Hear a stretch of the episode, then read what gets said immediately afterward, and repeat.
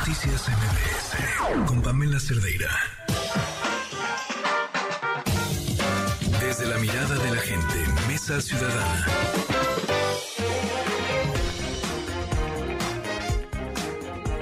Es miércoles, son las 8 de la noche con 34 minutos. Tenemos Mesa Ciudadana en la cuarta emisión de MBS Noticias. Ya está con nosotros Juan Francisco Torreslanda. Juan Francisco, ¿cómo estás? Buenas noches. ¿Cómo estás, Oscar? Qué gusto saludarte a ti y a tu importante auditorio. Un gusto y bueno, también tenemos en la línea telefónica Jaime Talancón. ¿Cómo estás, Jaime? Hola, Oscar. Qué gusto saludarte. Igual a tu auditorio y a Juan Francisco. Es un placer acompañarlos. Un gusto. Buenas noches. Bueno, pues empecemos ya de lleno. Si les parece bien, comenzamos con esta compra de 13 plantas de generación de energía eléctrica a Iberdrola. Híjole, Juan Francisco Torres Landa, 6 mil millones de dólares se gastó el gobierno federal en esta compra. ¿Hizo bien?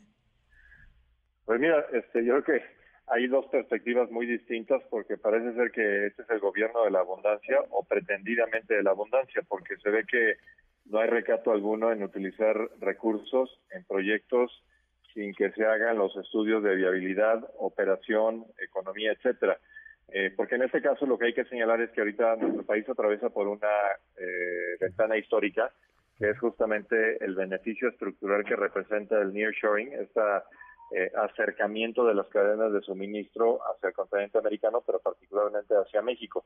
Y tenemos un enorme cuello de botella que es precisamente la ausencia de más generación de energía eléctrica ante la demanda creciente de industrias que se están estableciendo particularmente en el norte del país compañías, digamos, de la envergadura como la, inversión de Tesla, pero otras tantas más que igualmente están llegando a México y que tenemos ya casos eh, concretos en los cuales no pueden abrir esas instalaciones o no pueden siquiera planear porque no tienen energía eléctrica. Y tú dirías, bueno, pero es que a raíz de esta operación vamos a tener una mayor generación. Pues, oh sorpresa, estas son plantas existentes, o sea, no van a modificar en un ápice la oferta de energía eléctrica, pero sí van a afectar recursos que se pudieron haber utilizado para fortalecer el suministro y eso no va a suceder. Y aunque se diga que esto no afecta las balanzas o, un tema, digamos, de que es deuda pública, lo cierto es que la garantía que se da sobre las obligaciones que asume el FONEDIN eh, sí es un tema de balance del Estado mexicano. Si lo quieren manejar de otra manera o quieren decir que no es, pues ya es una cuestión de simulaciones. La realidad es que no va a haber más luz, no vamos a tener nuevas fuentes, no vamos a tener fuentes de energía renovable porque la absoluta mayoría de las plantas que se están adquiriendo son justamente de ciclo combinado, es decir, utilizan gas natural, eh, y creo que hay una excepción de un parque eólico, pero todas las demás son de ciclo combinado. Así es que eh, sí, tenemos que hablar con las cosas con la, la verdad. Oye, si hay alguna, digamos, ventaja estratégica, pues caray, rascándole alguna, alguna justificación se puede tener. Pero no perdamos de vista algo que también es muy importante para el auditorio, que es Iberdrola y muchas otras empresas de origen español, por cuestiones que solamente el presidente entenderá, han sido materia de agresiones, de hostilidades y de una búsqueda de que abandonen el país. Si ese era un objetivo, ese sí lo lograron. O sea, a, Iberdrola se le premió con creces, pagándole, eh, digamos, a una evaluación por encima de su valor histórico de depreciación y entonces pues van a salir muy contentos porque de hecho les quitaron las partes, digamos, que estaban carbonizadas y se van a quedar con las plantas, digamos, de energía renovable. Para ellos hicieron un, eh, negocio redondo y de paso se quitan encima, digamos, la hostilidad. Tan, no había hostilidad que ahí hasta, hasta Palacio Nacional los invitaron, ¿no? Y fueron ahí como eh, recibidos seguramente con, con tapete rojo para que les entregáramos de una u otra manera seis mil millones de dólares. Es que es una historia muy rara, estimado Oscar, en la cual los beneficios del país, francamente, son lejanos o inexistentes. Y hay que decir las cosas como son. Jaime Talancón, ¿cómo ves las cosas? ¿Se gastó a ciegas? ¿Fue un pues despilfarro? yo, yo, yo, quisiera retomar lo que dice Juan Francisco en esta última parte de las razones por las que se, hace, entra este acuerdo que el presidente con bombo y platillo en este momento y poniendo un tapete rojo a Iberdrola, eh, anuncia a todo el país, porque hay que recordar que desde el año 2019, en efecto, eh, pues hay toda una historia de ataques, no solo a través mediáticos, a través de mañaneras a Iberdrola, eh, tirándolos de monopólicos, tirándolos de corruptos, tirándolos de estar queriendo colonizar a nuestro país, sino también a través de actos de autoridad eh, con una comisión eh, reguladora de energía que como sabemos pues en los también en estos últimos años ha sido mermado y, y de, hasta cierto punto cooptado por este gobierno y que eh, pues a partir de multas y, y, y, Iberdrola ha tenido que se le ha visto muy complicado no sé si con razón o sin razón porque aquí lo que importa es entender cuáles son los mensajes. Yo quiero creer que el trabajo que hace el gobierno pues es de estar buscando los mejores mecanismos las mejores inversiones para el país y también estar identificando aquellas inversiones que en efecto están fuera del marco eh, legal y combatiéndolo pues a la luz de la ley no a la luz de ideologías. Y al final esto nos lleva un poquito, es, es inevitable entender este último acuerdo eh, en el que si nos están avisando que es una empresa corrupta, que es una empresa que se ha comportado fuera de fuera de la legalidad, porque en este momento se cierra un eh, acuerdo de seis mil millones de dólares, insisto, eh, no se puede ver no se puede ver al margen de cuando vimos que se combatió a un ministro de la Corte por, al principio de este sexenio porque se decía que era corrupto y sin embargo eso no se tradujo en ninguna acción judicial o el quitarlo, eh, combatir los laboratorios que dejaron sin medicamentos a los niños con cáncer porque según esto había eh, eh, cuestiones irregulares de corrupción y que no se tradujo en ninguna acción judicial o, y así hay muchísimas historias, las estancias infantiles que se desinstalaron por corrupción y no se tradujo en eh, consecuencias legales por corrupción contra nadie.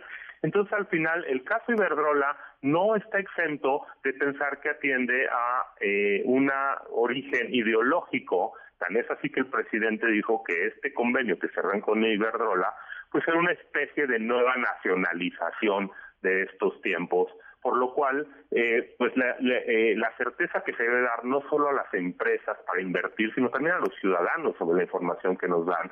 Y pues, simplemente recordar que parte en este en este eh, estira y afloje que ha habido con Iberdrola desde el año 2019, pues Iberdrola ha querido retirar bastante inversiones de muchos miles de millones eh, de dólares y pues simplemente eh, en la medida en que no haya certeza, pues las inversiones se van a ir alejando de nuestro país. y finalmente recordando que España es el país, el cuarto país inversor en México, ¿no? Curioso, curioso, Juan Francisco Torres Landa, eh, se señaló esta empresa de corrupta, el propio presidente Andrés Manuel López Obrador lo hizo, y ahora lo extraño, ya medio no lo comentábamos hace un momento, eh, se le compra chatarra. Pues sí, este, se le compra chatarra en teoría, pero digo a, precio de prácticamente nuevas, porque el costo por kilowatt que pagamos es el equivalente a, plantas nuevas de última generación. Y, y, de estas plantas que se compraron, más de la mitad estaban en operación antes de 2007. Así es que nuevas, nuevas, nuevas, nuevas no son. Eso, eso que no quede ninguna duda. Aunando lo que atinadamente decía Jaime, déjame agregarle otra cereza aquí al pastel que es que hablando de estas eh, historias de corrupción, que es una retórica atractiva comunicacionalmente, pero de poca sustancia a la hora que uno rasca, digamos, los datos, tienes la, la, referencia que creo que el, uh, el punto, digamos, más frecuente en sus eh, diatribas mañaneras es eh, atacar al presidente Calderón y a todo su sexenio. Pues resulta que la entidad esta, esta fondo de inversión que es parte de la operación de compra de Iberdrola, pues resulta que en ella están involucrados, este, y no está mal, o sea, eso está perfectamente lícito, pero están involucrados eh, eh, funcionarios que trabajaron en el gobierno de Sexenio Calderón. Resulta que, pues, pues que sí hay muchas referencias a corrupción, pero no hay una sola carpeta, no hay una sola persona apresada. Pero cuando sirven a la narrativa o cuando se pliegan a los designios del gobierno, eh, pues parece ser que todo lo malo desaparece y, que es factible no solamente no eh, procesarlos, si es que efectivamente son materia de corrupción, sino que inclusive se transige con ellos y se llegan a acuerdos multimillonarios para eh, procesar este tema que, repito, se traduce simplemente en una nueva narrativa de nacionalización, que ese término la verdad es que es eh, muy extraño, porque pues, los activos eran nacionales, había entidades locales, aunque inversión extranjera, eh, no hay nueva producción, no hay nuevas instalaciones y, repito, el país no se beneficia ante una necesidad estructural que tenemos de nueva capacidad de generación y esta operación no nos la da. Pero sí hay agentes que hace un día hubiéramos tildado de muy corruptos por la corrupción que, que, se reclama por parte del gobierno y que un día después pues son parte de una operación multimillonaria donde ellos reciben una buena cantidad. Así que hay una enorme incongruencia en todo lo que estamos viendo. Más allá de esto, Jaime Talancón, dice el presidente Andrés Manuel López Obrador que con esta compra se va a garantizar que no haya incrementos en el costo de la luz. ¿Le creemos? Bueno, pues al final, es que al final eh, volvemos a lo mismo. Eh, si algo hemos podido corroborar, eh, y esto está al margen de cualquier cuestión eh, politizada, es que eh, lo que dice el presidente pocas veces se sostiene en la realidad, ¿no? Entonces, de alguna manera sostiene, lo, que hace en su narrativa es eh, sostener una serie de decisiones que, a los que no le encontramos ni pies ni cabeza, eh, a partir pues de un beneficio para el pueblo, eh, a partir del combate a la corrupción y a, partir de eh, no no no sé no vamos a ser iguales que los de antes, pero en los hechos pues eh, a la hora que los ciudadanos vamos y compramos gasolina o a la vez o vemos el incremento en la electricidad pues no no se sostiene, ¿no? Entonces personalmente me parece que, que, que sigue sigue siendo esta narrativa de justificar acciones que eh, técnicamente no se sostienen, ¿no? Perfecto. Bueno, pues así las cosas, ya veremos qué es lo que ocurra con el paso de los meses con esta compra y pues comprobaremos ahí si se malgastaron estos 6 mil millones de dólares. 8 de la noche con 49 minutos. Continuamos con nuestra mesa ciudadana en esta cuarta emisión de MBS Noticias. Y seguimos con otro tema. Llegaron ya cuatro nuevos consejeros al INE, ya rindieron protesta, han comenzado sus labores. Jaime Talancón, ¿cómo ves las cosas? Mira, Oscar, eh, me parece que de acuerdo a todos los que tuvimos oportunidad de ver el proceso de cerca, desde que se abrió la convocatoria para el INE y hasta la designación de dos consejeras y dos consejeros, incluyendo la presidencia del INE, eh, yo creo que el balance es bastante positivo, digo, dado las, dadas las expectativas no muy buenas que teníamos de origen. Eh, vimos a través del proceso en el Comité Técnico Evaluador pues una serie de situaciones un poco extrañas desde que en el examen eh, pues sacaran los mejores lugares gente muy vinculada a Morena pero verdaderamente muy cercana porque yo creo que ahí hay que matizar en términos de eh, los vínculos en términos, digamos, indirectos a la cercanía como la que tenía, en este caso, eh, Berta Alcalde Luján o eh, Netzaí eh, Sandoval Ballesteros. Eh, que eran además, personas que no tenían mucha experiencia en lo electoral y sin embargo pues aparecían con los mejores lugares en los exámenes y iban avanzando de una manera pues que fue bastante cuestionada. Sin embargo, al final del camino, eh, pues el comité técnico eh, eh, de las 20 personas que, que dejó al final para armar las quintetas, pues finalmente y a través de estas eh, de este mecanismo también eh, eh, innovador que fue la, el de utilizar la insaculación o mejor conocida como tómbola pues al final quedaron eh, dos mujeres y dos hombres eh, con experiencia electoral eh, ahí yo creo que habría que, eh, eh, si bien se ha señalado que la presidencia eh, que quedó en la en la consejera presidenta, ahora por primera vez el límite de una consejera presidenta que se llama Guadalupe Tadei Zavala, y que es de Sonora, que fue consejera presidenta del Instituto Electoral de Sonora. Eh, entonces, la, eh, ella tiene ya tiene experiencia en órganos electorales. Eh, en el caso eh, de Jorge Montaño, que fue un consejero, pues, también fue consejero electoral, actualmente fiscal de delitos electorales y también fue magistrado electoral. También Rita B. López Vences, que es de Oaxaca, también ex consejero electoral de ese instituto en Oaxaca, del Instituto Electoral de Oaxaca, y Arturo Castillo Loza, que pues también tiene una amplísima experiencia tanto en el Instituto Federal Electoral eh, como en el Tribunal Electoral.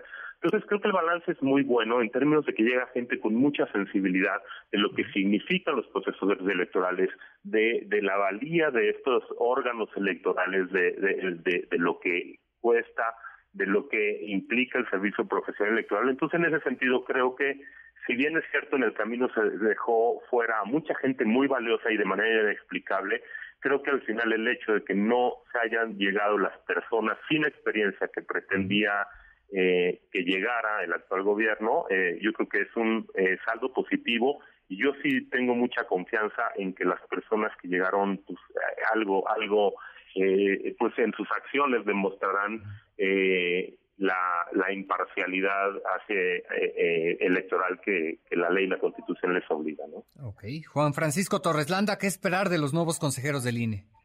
Mira, eh, qué bueno que Jaime hizo tan importante referencia a los cuatro perfiles de las personas que hoy ya integran eh, el Consejo completo y que incluyen definitivamente a la nueva presidenta Tadei. Eh, yo coincido con lo que él dice que debemos depositar una gran confianza porque además, en efecto, los escenarios que se preveían de dados cargados de un proceso pues que sí, sí tuvo, la verdad es que muchos eh, sobresaltos y algunas cuestiones que llamaban la atención, pero que finalmente el, el producto final realmente nos deja tranquilos de que no, no, no llegamos a una situación en la cual los perfiles, por un lado, uno, este, fueran personas perfectamente ajenas al tema, porque sí hubo candidatos que confesaron en las entrevistas particularmente que no sabían nada del tema y que pues, estaban dispuestos a aprender, ¿no?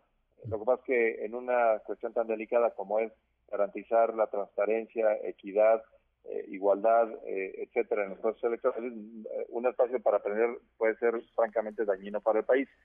Eh, en ese sentido, si, si el gobierno, este, que además tendría que tener las manos fuera de ese proceso, eh, finalmente ya eh, logró su cometido, que es que sus dos archienemigos, que eran Ciro y Lorenzo, que además les, tocaba salir porque ese era el plazo en el que iban a salir. Entonces, si ya lograron ese cometido o llegar a la fecha en que ellos salieron, uno esperaría, hablando, insisto, de cosas buenas, que cese este embate en contra del instituto, que se den cuenta que su plan A falló, que el plan B será determinado por la Corte como totalmente inconstitucional y que el plan C pues, resultó, repito, en un equipo que además, como es un órgano colegiado de 11 consejeros, pues entraron cuatro, eh, pero los siete restantes, de los cuales tres ya fueron determinados o eh, nombrados durante esta administración, la verdad es que han, han demostrado ser institucionales y, no tener, eh, digamos, empache en, o empacho en que si tienen alguna posición que es no necesariamente favorable a, un partido político, incluyendo el gobierno, ellos van a hacer las cosas como sea para defender eh, el procedimiento y lo, digamos los estándares institucionales de cómo deben ser las elecciones. Entonces, si damos todo eso, la verdad es que yo me quedo muy tranquilo de que cese el embate en contra del INE, el INE pueda finalmente actuar eh, sin esta eh, permanente, digamos, eh, pues ataques en su contra y que entremos en los procesos 23, pero sobre todo el proceso máximo de 24, que es la elección más importante en la historia del país en cuanto a números, número de puestos, etcétera, que se refiere, y una elección que se sabe va a ser muy, pues, controvertida y seguramente con números apretados. qué bueno que tengamos un instituto que ya no esté bajo el asedio de las autoridades que funcione bien y que los nuevos cuatro consejeros, insisto, tengan el absoluto voto de confianza de la ciudadanía, que ve en ellos la salvaguarda de algo que nos ha costado muchos años construir y que no debiera eh, ser objeto de ningún tipo de recriminación, sino en los hechos, demostrado, insisto, con su solvencia y con su experiencia. Ojalá la pongan en beneficio del país. Así las cosas en el INE, hay que dar el beneficio de la duda a los consejeros electorales. Lamentablemente se nos acabó el tiempo. Juan Francisco Torres Landa, muchas gracias. Buenas noches. Estoy siempre a sus órdenes, que tengan buen descanso. Saludos a todos y nos vemos en una semana. Jaime Talancón, gracias por todo. Buenas noches. Gracias a ti, Oscar. Saludos, Juan Francisco, y saludos a todo el auditorio. Buenas noches. Noticias MBS